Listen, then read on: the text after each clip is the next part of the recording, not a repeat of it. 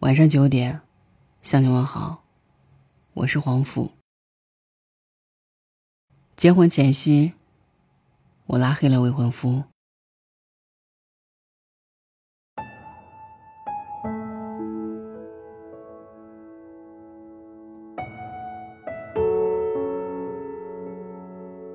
最近在热搜看到一个事情，一个男孩因为违章十五次，被女朋友退婚。男孩辩解，开车违章很正常，身边开车的谁没违过章啊？以后注意就好了。可女孩说，她爸爸开车十几年了，没有违过一次章。女孩觉得违章很严重，男孩却不以为然。谈了半天没有结果，女孩直接把男孩拉黑。一场即将举办的婚礼，也就此画上了句号。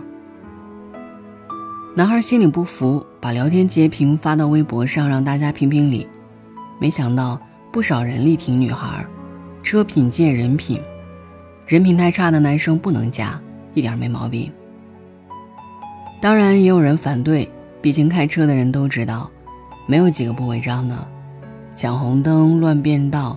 这些都不过是开车经常遇见的芝麻小事儿，根本没必要提升到婚姻的层面。和身边的朋友聊起这个话题，大家一致表示，这个姑娘的做法太对了。有个闺蜜两年前和丈夫离婚，我从来没认真问过她到底为什么离婚。最近和她吃饭，聊起这一段失败的婚姻，原来失败的理由也是现在流行的丧偶式婚姻。听闺蜜说，前夫是个典型的甩手掌柜，每天下班回家，鞋子一脱，直接躺在沙发上，不是玩手机就是在看电视。叫她起来陪孩子玩，总说自己工作一天了，没心情，也没体力。起初闺蜜还试图改变她，后来干脆放弃，直接自己干。可就是这样，前夫还挑三拣四。嫌弃饭菜不可口，自己的衣服又褶皱，最后闺蜜彻底死了心，选择了离婚。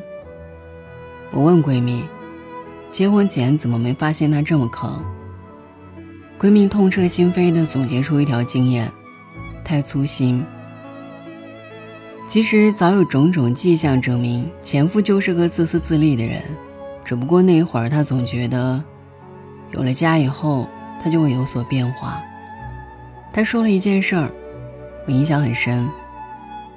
有一次，前夫开车带着他和一岁大的宝宝去游乐场，本来在最右侧车道开得好好的，突然发现前面的车开得太慢，怎么按喇叭，前面的车也不加速，气得他一边骂一边打轮转向中间车道，结果没打转向灯，打轮太快，直接和右后方的车撞上了。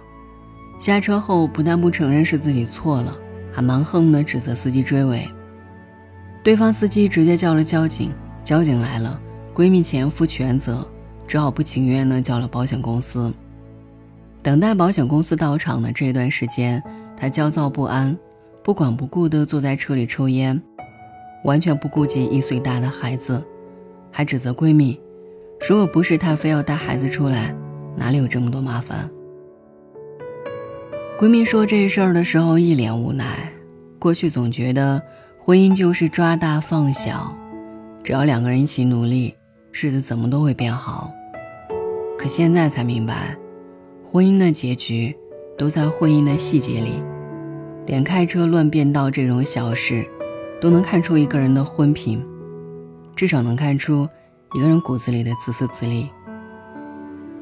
嫁给一个眼里只有自己的人。结局可想而知。有个表姐结婚五年，苦不堪言，每次见面都是一脸愁容。姐夫平时看着稳重，可表姐却说，姐夫虽然很聪明，可是目光短浅，总爱投机取巧，只顾眼前这一点利益。但凡有个钻空子的机会，他绝对不放过。可结果往往是得不偿失。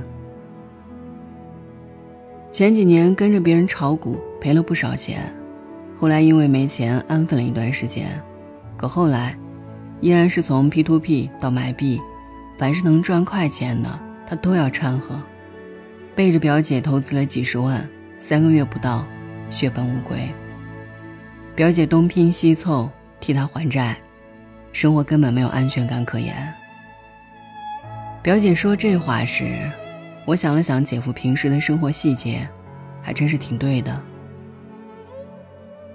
有一次我们全家出去自驾，眼见着黄灯马上变成红灯，他一脚油门冲了过去，给正在涂口红的表姐弄了个满脸花。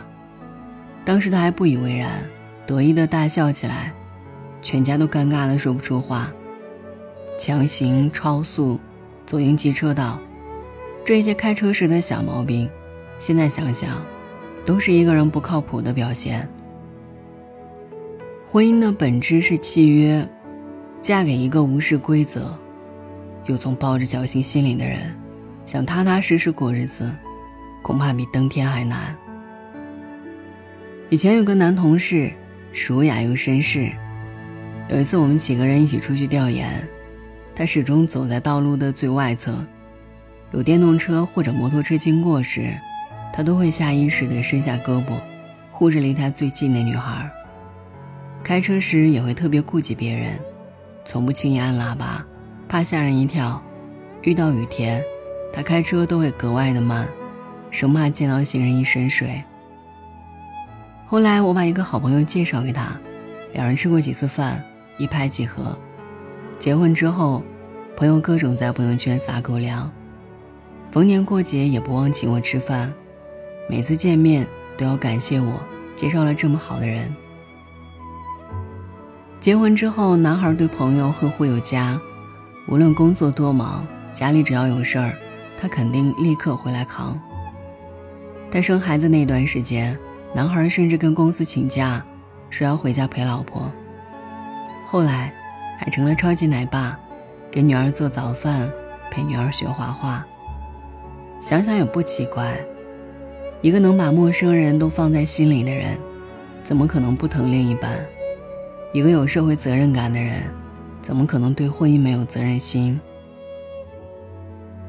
其实，遮品就是婚品。一个人开车时的表现里，藏着婚后对你的态度。无视规则的人，从本质上说就是自私自利，总觉得自己的事儿比别人重要。又总是心存侥幸，对自己不负责，还会连累别人。这样的人总结成三个字就是不靠谱。虽然今天的人离婚很容易，但每一个走进婚姻的人，都是奔着一辈子去的。选择一个靠谱的伴侣，才是对自己最大的负责。晚安。再举住，突然间相看莞尔，盘中透着那味意。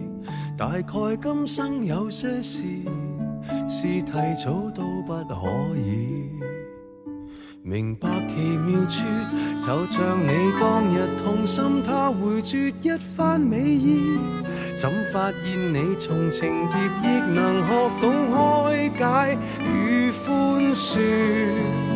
也像我很纠结的公事，此际回头看，原来并没有事。真想不到当初我们也讨厌吃苦瓜，今天竟吃得出那睿智，越来越记挂。开始是挨一些苦，栽种绝处的花。行得艰辛的引路，甜蜜不知太寡。青春的快餐，只要求快，不理哪一家。哪有玩味的空档来欣赏细致淡雅？到大悟大彻，将苦咽的升华，等消化学沏茶，只供你觉得苦也不太差。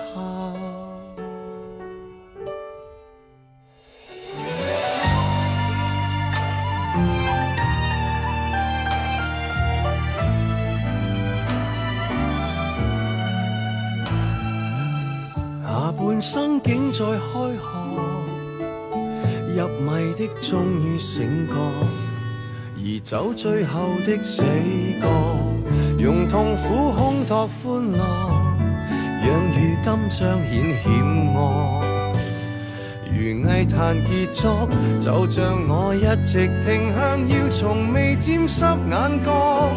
仔细地看神坛里木纹，什么精巧也不觉，却在某消失晚秋深夜，忽而明了了。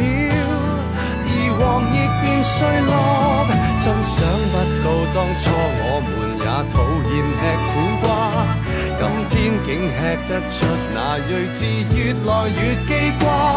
开始是挨一些苦，栽种绝处的花，行得艰辛的引路，甜蜜不知太寡。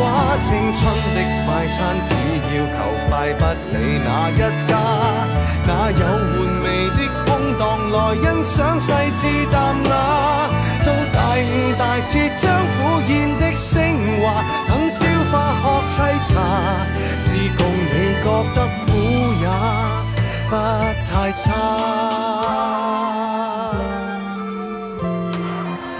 做人没有苦涩可以吗？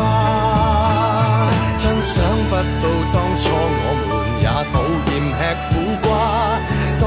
清世间所有定理，又何用再怕？珍惜淡定的心境，苦过后更加清。万般过去亦无味，但有领会留下。今天先记得听过人说，这叫半生瓜。那意味着他的美年轻再次将一切都升华，这一秒坐拥晚霞，我共你觉得苦也罢。